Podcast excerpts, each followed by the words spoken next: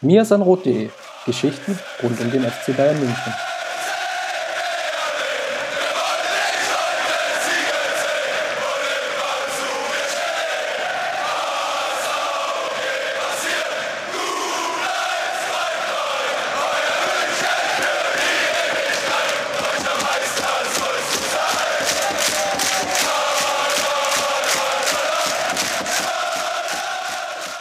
Herzlich willkommen zum Mirsan Rot Podcast. Heute mit einem ganz besonderen Gast, nämlich dem Winterneuzugang vom mirsanrot.de Team. Justin, herzlich willkommen im Team und wie hast du dich bisher eingelebt? Ja, erstmal Dankeschön und hallo. Ähm, ja, also erstmal war es sehr überraschend, dass ihr auf mich zugekommen seid im Winter.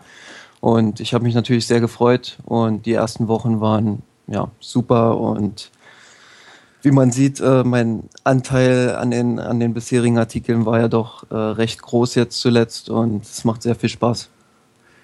Ich glaube, jetzt hast du im besten Fußballerdeutsch das wiedergegeben.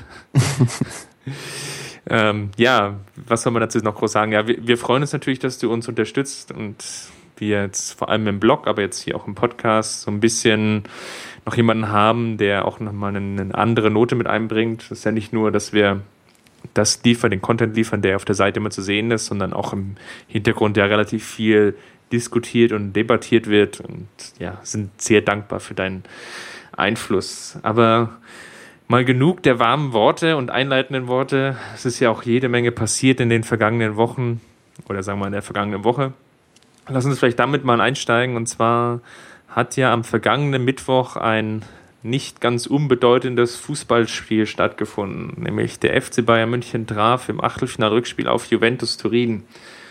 Es war dein zweiter Spielbericht, den du geschrieben hast und nach 25 Minuten stand es 0 zu 2. Ich muss dazu sagen, du hast schon den Spielbericht gegen Mainz geschrieben.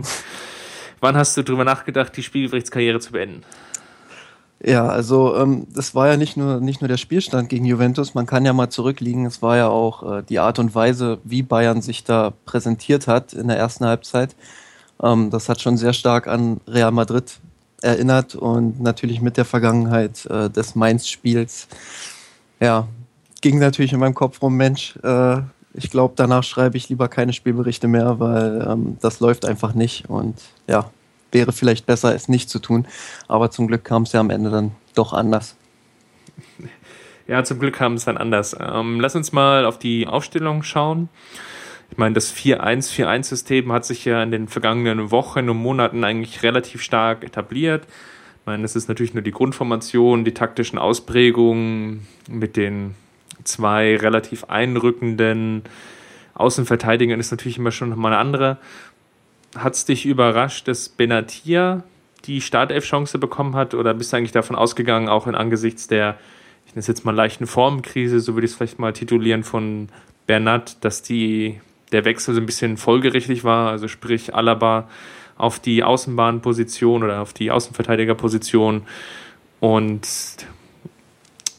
Benatia dann in der Innenverteidigung einfach, ja, auch als Kopfballspieler vielleicht ja, also ähm, ich bin schon davon, davon ausgegangen, dass äh, Benatia beginnen wird. Einfach weil, wie du schon richtig gesagt hast, ähm, Bernat nicht so in Form war und zuletzt äh, doch arg geschwächelt hat. Immer wieder viele einfache Ballverluste und defensiv auch nicht so stabil wirkte. Ähm, Gerade gegen die kopfballstarken Innenverteidiger und äh, wenn Mandzukic tatsächlich von Anfang an gespielt hätte, was ja vorher noch nicht ganz klar war, ähm, ja, braucht man schon jemanden, der auch die Kopfballduelle gewinnt, glaube ich. Benatia hat sich ja, ja, ich würde sagen, im Voraus zumindest angeboten in dem Sinne, weil er in den Kurzeinsätzen, die er hatte, eben keine Fehler gemacht hat. Ähm, ja, dass es dann gegen Juventus doch in die Hose ging, äh, zeigte sich ja dann in der, in der Auswechslung äh, zur Halbzeit.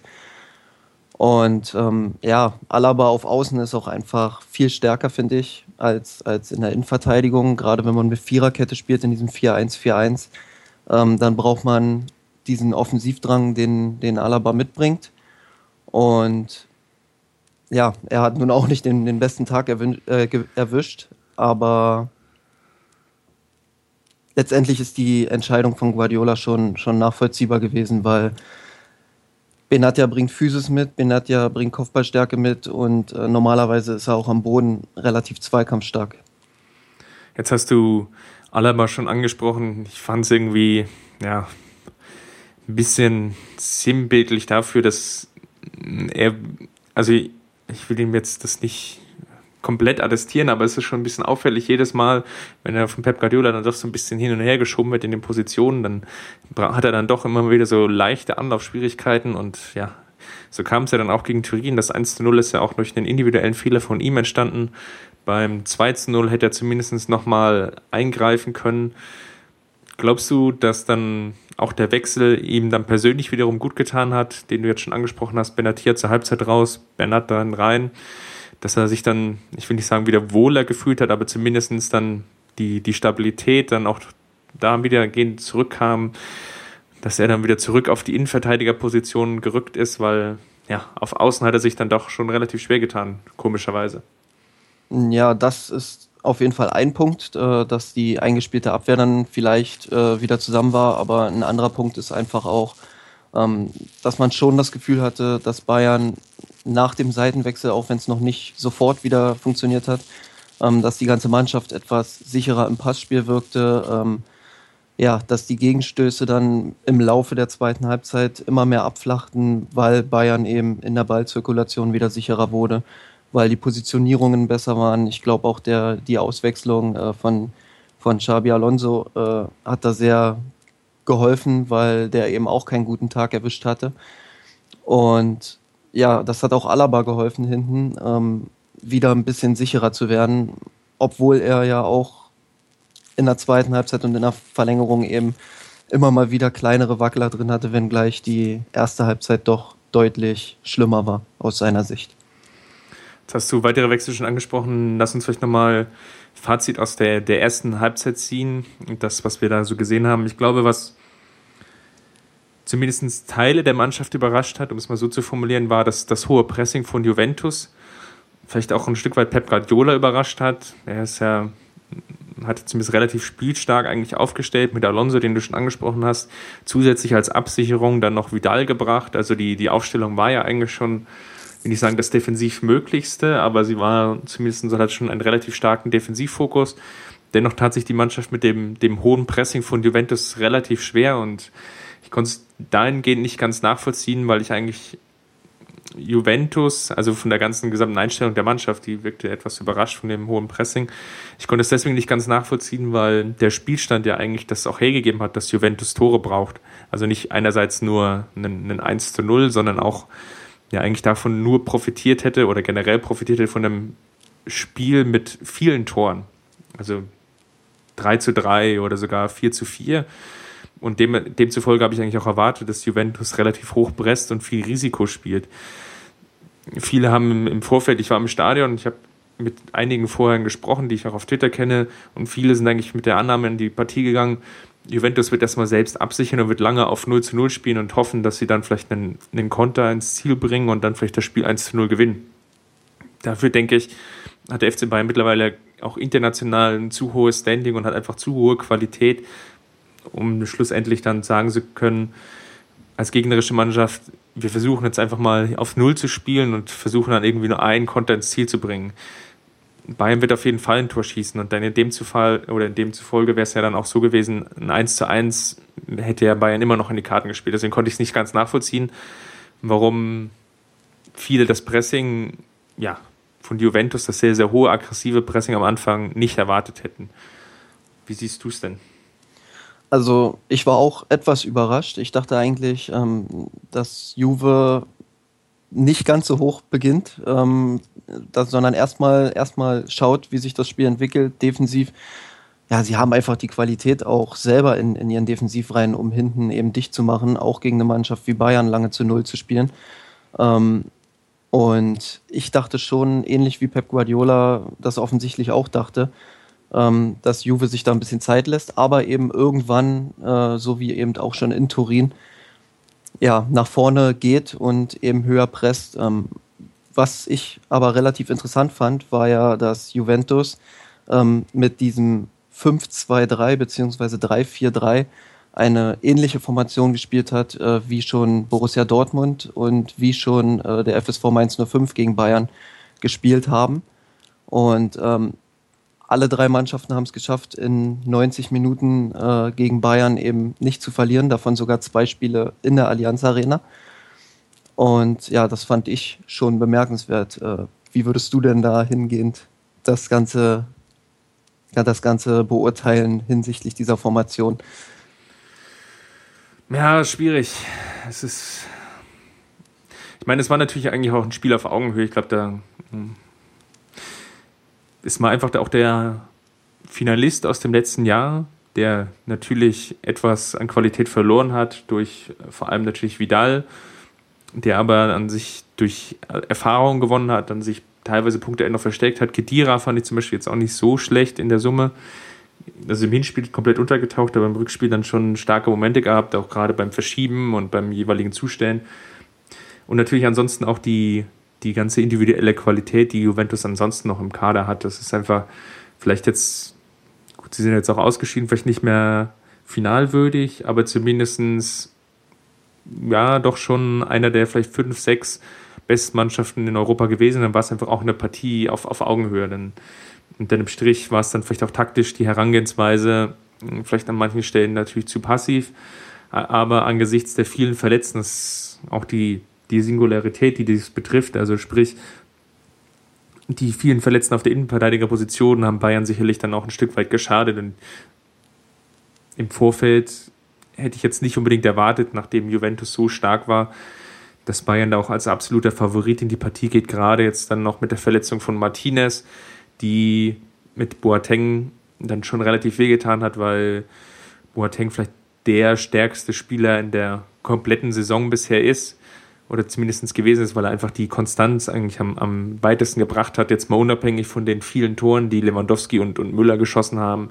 was zumindest der nicht oder einer der wichtigsten Stabilitätsfaktoren überhaupt. Von daher bin ich im Vorfeld der, der beiden Partien eigentlich ja, mit relativ gemischten Gefühlen reingegangen und war eigentlich vom Hinspiel besonders überrascht, wie dominant Bayern das Spiel gestaltet hat, auch durch die, die aggressive Herangehensweise und war jetzt eigentlich vom Rückspiel dann eher ein Stück weit dann so gesehen etwas enttäuscht, weil es dann schon wieder zu sehr in die Absicherungsmethode reingefallen ist mit Alonso, mit Vidal, dann vielleicht auch mit Costa als Absicherung, auf der, also als Ersatz für Ian Robben, der nicht spielen konnte. Und ja, dann vielleicht ein Stück weit die, die nötige Aggressivität dann gefehlt hat, die ja dann ja, fast bestraft worden wäre, diese relativ konservative Herangehensweise. Lass uns in dem Zusammenhang vielleicht nochmal ähm, auf die, die Matchwinner eingehen. Eigentlich für mich Kingsley, Kingsley Coman, wie siehst du es? Ich würde jetzt eigentlich sagen, an sich ähm, eingewechselt, dann den nötigen Druck auf die Außenbahn gebracht, vor allem im Vergleich zu Costa auch nicht, weil er, weil Costa, also aus meiner steinigen Perspektive, zu oft in die Mitte gezogen ist, dann die Mitte sowieso schon verdichtet war und Coman dann eigentlich genau das Gegenteil gebracht hat, nämlich dass er das Spiel möglichst breit gestaltet hatte und die vor allem die Fünferkette dann auch so weit auseinandergezogen hat, dass es auch Sinn gemacht hat, dass Müller dann zum Beispiel in die Sturmspitze mitgestoßen ist und dann so einfach noch viel mehr Verwirrung gestiftet hat. Ich denke, das war auf jeden Fall der taktisch dann clevere Schach, äh, Schachzug an der Stelle. Ja, ich war auf jeden Fall ähm, überrascht, dass äh, Ribery und Costa das Spiel eben in der Breite nicht, nicht gewohnt so gestaltet haben, wie du es schon richtig angemerkt hast. Wo Coman dann aufs Feld kam, ähm, hat man gemerkt, dass das Spiel von Bayern wieder viel breiter wurde und, und dass die Abwehrkette von Juve eben äh, auch auseinandergezogen wurde. Aber neben Coman war natürlich auch Arturo Vidal in dieser Phase extrem wichtig ähm, der einfach in der zweiten Halbzeit so viele Konter verhindert hat und gefühlt an drei oder allen vier sogar äh, direkt beteiligt war, indem er einen Zweikampf vorher gewonnen hat. Also ähm, auch er mit wirklich einfach einer überragenden Leistung im Gegenpressing und speziell auch nach der Auswechslung von Xabi Alonso. Du hast es ja auf Twitter schon richtig angemerkt, je höher äh, Arturo Vidal positioniert ist, umso besser spielt auch der FC Bayern. Diesen Eindruck konnte man in den letzten Wochen gewinnen. Und ähm, ja, im Gegenpressing einfach enorm wichtig gewesen und sehr großen Anteil an, daran, dass der FC Bayern dieses Spiel noch drehen konnte und sogar gewinnen konnte. Ich glaube, viel mehr kann man jetzt gar nicht mehr hinzufügen. Jetzt Achtelfinale überstanden mit Ach und Krach, ein paar Schrammen. Jetzt im Viertelfinale, ich will nicht sagen Losglück, aber mit Benfica sicherlich eine dankbare Aufgabe bekommen. Und ja, der, der Traum vom möglichen Finale erneut in Mailand lebt auf jeden Fall weiter. Was aber auch weiterlebt, ist auf jeden Fall die Bundesliga. Dortmund hört ja nicht auf zu gewinnen. Jetzt auch gegen Augsburg dann wiederum ein Spiel gedreht. Trotz sehr, sehr schwacher eigener Leistung. Der FC Bayern tat sich selbst wiederum in Köln relativ schwer. Lag es jetzt eigentlich nur an der Müdigkeit von dem Spiel gegen Juventus, also nicht nur körperlich, sondern auch mental oder waren es jetzt auch fundamental taktische Fehler? Nein, also ich würde jetzt nicht zu viel auf taktische Fehler ähm, gehen in diesem Spiel. Ähm, es haben sehr viele Spieler gespielt, die die 120 Minuten oder einen Teil dieser 120 Minuten mitgemacht haben in diesem intensiven Spiel. Und äh, es ist schon sehr schwer, innerhalb von wenigen Tagen von diesem, von diesem Champions League Krimi dann eben auf ein normales Bundesligaspiel bei allem Respekt in Köln umzuschalten.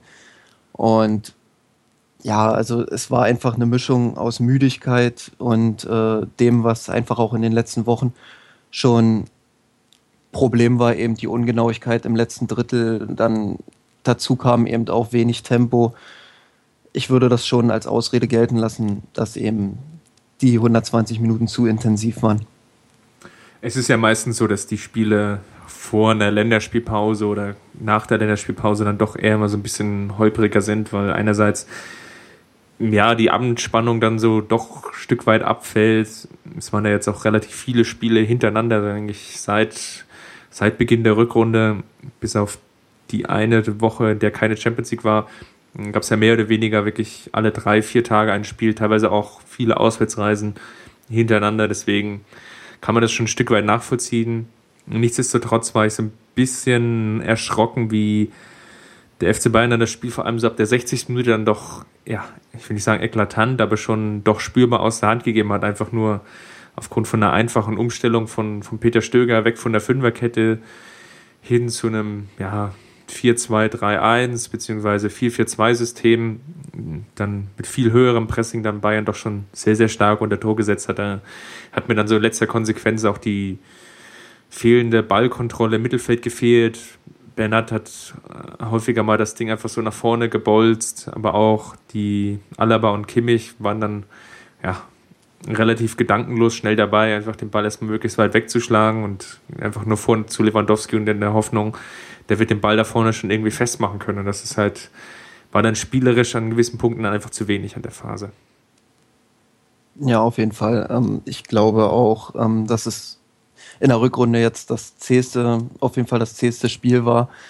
Ähm, ja, ich hätte mir vielleicht gewünscht, äh, dass Götze eben ein paar Minuten für Rode bekommen hätte oder eben sogar in der Startelf für Sebastian Rode äh, gestanden hätte. Ich glaube, er ist ein Spieler, der eben dann auf der Acht für mehr Offensivdrang sorgen kann.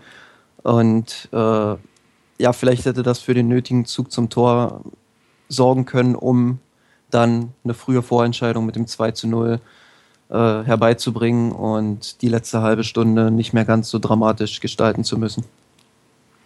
Ich glaube, sprichst du natürlich einen validen Punkt an. Ich meine, wir sind jetzt nicht diejenigen dabei, die das permanente Training beobachten. Das können wir gar nicht, weil viele Trainings auch einfach unter Ausschluss der Öffentlichkeit stattfinden. Deswegen ist es immer schwer zu beurteilen, wie sich da Spieler präsentieren.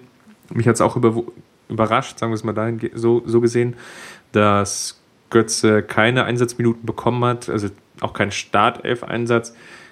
Vom, vom, Spielverlauf her waren dann die Wechsel, die es dann gab, natürlich in, in gewisser Weise folgerichtig, weil Pep Guardiola, glaube ich, dann schon einen gewissen Punkt erkannt hat, dass er jetzt einfach mehr Absicherung braucht. Deswegen kam ja unter einem Strich dann auch Vidal, dann auch Ribéry zum Ball halten und dann schlussendlich sogar Philipp Lahm, der dann einfach ja noch mehr Stabilität ins Mittelfeld bringen sollte.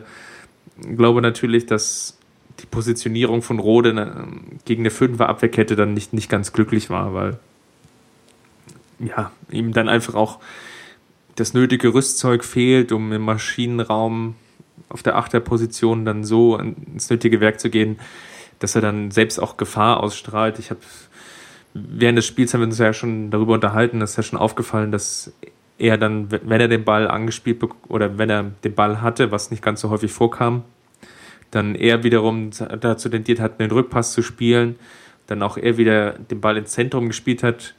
Deswegen ist ja auch Coman auf der Außenseite so ein bisschen verhungert, auch natürlich noch verstärkt durch diesen Effekt, weil Rafinha auf der Außenseite auch sehr, sehr passiv wieder gespielt hat, sodass der rechte Bayern-Flügel eigentlich in dem ganzen Spiel eigentlich überhaupt nicht zum Zuge gekommen sind. Auf der linken Seite war es dann, fand ich, ein bisschen besser, weil Thiago dann auch ein Spieler ist, der auch versteht, wie er dann den Außenspiel einsetzt. Das war eigentlich ganz schön zu sehen, wie zwei Spieler eigentlich mit einer ähnlichen Aufgabe, Thiago und Rode, das so unterschiedlich interpretiert haben. Und ja, Rode war sicherlich da kein Gewinn. Ist natürlich jetzt die Frage, warum er gespielt hat. Ich, ich vermute es mal, dass es die, die Trainingseindrücke waren, weil wir hatten ja jetzt auch einen Artikel im Blog, um die, die Rolle von Götze zu, einzuordnen. Und ich, ich glaube, da einen relativ validen Punkt gemacht zu haben mit Pep Guardiola kann das Kadermanagement ja in der Phase jetzt eigentlich egal sein, weil er ist jetzt in vier Wochen dann kein Bayern-Trainer mehr und kann eigentlich, oder ihm kann es relativ egal sein, wie sich jetzt Spieler verhalten und wie Spieler ihn sehen. Deswegen kann, kann ich es nicht ganz nachvollziehen, dass Götze ähm, nicht gespielt hat oder beziehungsweise kann es nachvollziehen. Nämlich dann, wenn er nicht die nötige Fitness hat oder vielleicht auch nicht die nötige mentale Einstellung, um in dieser Partie den Unterschied zu machen. Ja, ich weiß nicht. Ich glaube schon, dass das Kadermanagement ihn schon noch dahingehend interessiert, äh, dass eben alle auch in den letzten Wochen noch bei Laune sind. Gebe dir aber insofern recht, äh, dass es nicht mehr wichtig ist, jetzt Rode äh, oder Götze in jedem Spiel zu bringen. Ähm, um ihn auch für Zukunft, für die Zukunft bei sich zu behalten, also sprich für die nächste Saison. Ähm, das stimmt schon. Aber ähm, Rode hat halt in den letzten Monaten auch sehr, sehr wenige Spiele gemacht und ich glaube, das war auch der einzige Grund, warum er Startelf-Einsatz sich einfach auch mal wieder verdient hat. Äh, ich kann mich noch erinnern, vor fünf oder sechs Wochen haben alle sich gefragt, was ist eigentlich mit Rode, warum kriegt er gar keine Minuten mehr. Jetzt ist es eben Götze, das ist dann halt auch ein Los des extrem breiten Kaders. Und ich habe für, meine, äh, für meinen Teil Rode diese Minuten eben auch mal gegönnt. Wenngleich ich mir eben auch mehr Einsatzzeit für Mario Götze wünsche, ist ja ganz klar. Ist natürlich auch ähm, in der jetzigen Situation ziemlich schwierig. Ich meine, einerseits ist es gut, dass jetzt mit vier, also dass vier Flügelspieler jetzt im Kader sind, wenn Ribery und Robben altersbedingt, aber auch ja, aufgrund der langen Verletzungshistorie einfach auch Ergänzung bekommen.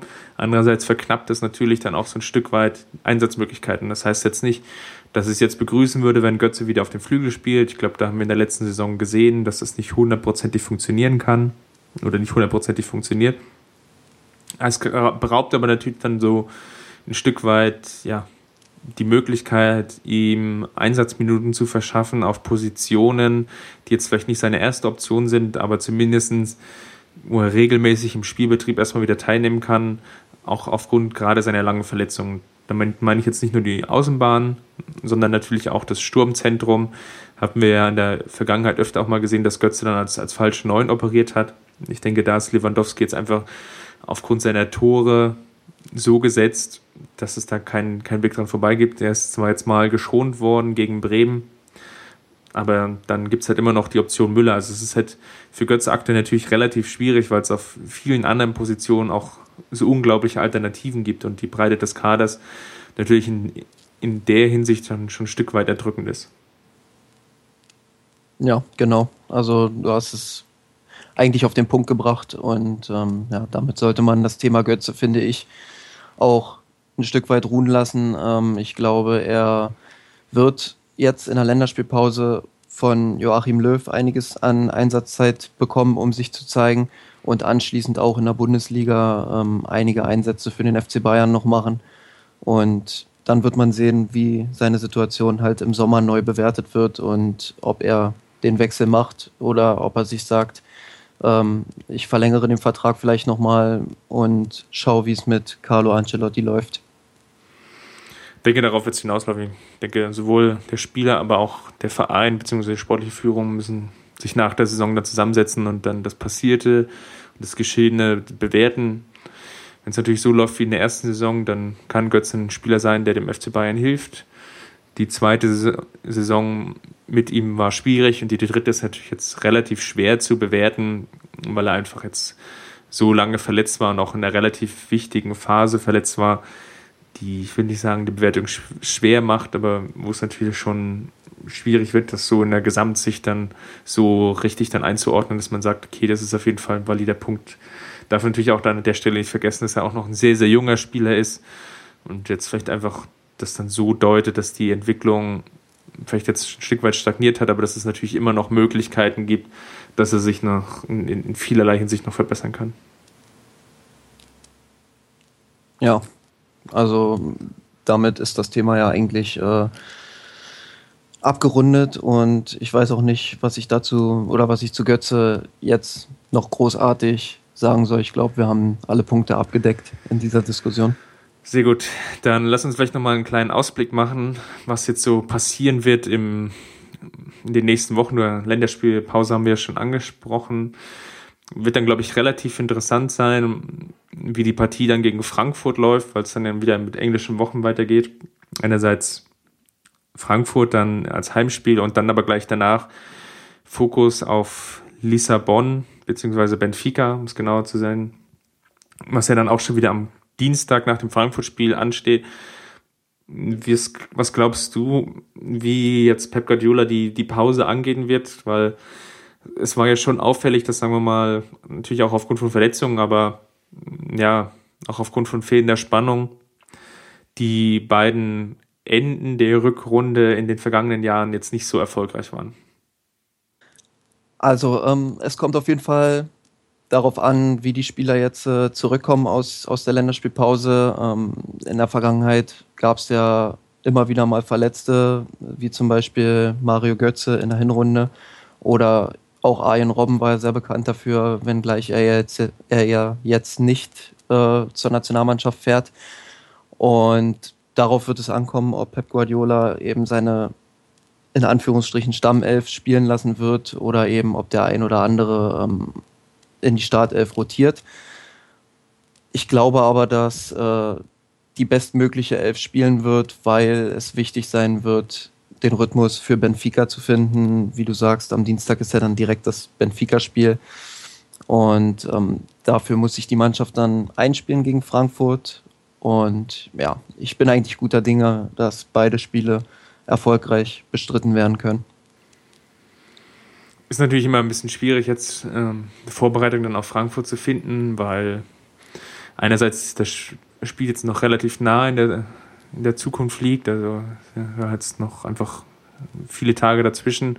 Andererseits auch die Vorbereitung ein bisschen schwerfälliger ist, weil Frankfurt ja jetzt mit den Kovac-Brüdern ein neues Trainerteam hat, die jetzt erst zweimal gespielt haben eine relative Klatsche bekommen in Gladbach. Man jetzt zu Hause gegen Hannover zwar gewonnen, aber das Spiel wirkte eigentlich eher so, als wenn da zwei Absteiger sich darum duellieren, wer zuerst fällig ist. Ähm, von daher glaube ich relativ schwer, das jetzt schon, schon so weit vorzugreifen und zu beurteilen. Wir werden es dann auf jeden Fall rechtzeitig im, im Blog begleiten. Justin, du schreibst ja jetzt auch die Vorschauen. Hast du schon jemanden ins Auge gefasst, der uns unterstützen wird und ja, zum Interviewpartner zur Verfügung steht bei Frankfurt? Ja, Felix äh, macht ja aktuell in Berlin sein Praktikum bei Elf Freunde und ähm, der hat da jemanden für mich gefunden und schon an mich weitergeleitet und ja, dem werde ich die Fragen dann im Laufe der nächsten Woche zuschicken und mich dann auch näher mit, mit Frankfurt nochmal beschäftigen, um uns alle auf dieses Spiel vorzubereiten. Wunderbar. In dem Sache macht die, die ganze Geschichte jetzt auch einen runden Abschluss, weil wir jetzt natürlich sehr stolz darauf sind, jemanden noch gefunden zu haben, der uns in der Spielvorbereitung noch unterstützt, wie ihr gerade gehört habt. Von daher dafür einerseits danke, natürlich auch danke, dass du hier am Podcast teilgenommen hast. Wir freuen uns, wenn ihr uns Feedback gebt auf Twitter unter @mirsanrot, auf Facebook, Facebook slash Misanrot und natürlich auch so im Blog, beziehungsweise wenn ihr uns eine iTunes-Rezension hinterlasst für diejenigen, die auf dieses Programm zugreifen und darüber ihre Podcast- Konsum, ihren Podcast-Konsum steuern. Ansonsten bleibt mir nur allen zu wünschen, angenehme Osterfeiertage und wir werden vielleicht im Blog etwas runterfahren, haben aber sicherlich noch das eine oder andere Stück, um ja die Pause zwischen dem Osterbraten und dem anschließenden Kuchen dann etwas zu verkürzen. Wünsche ich euch auch und Servus. Ich hab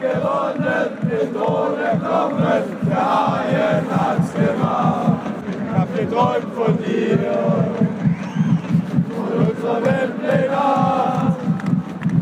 Wir haben den Kampf gewonnen, den Thron erklommen, der Haien hat's gemacht wir träumen von dir. Von unserer Welt den Arm. Wir haben den Kampf gewonnen, den Thron erklommen, der Arm.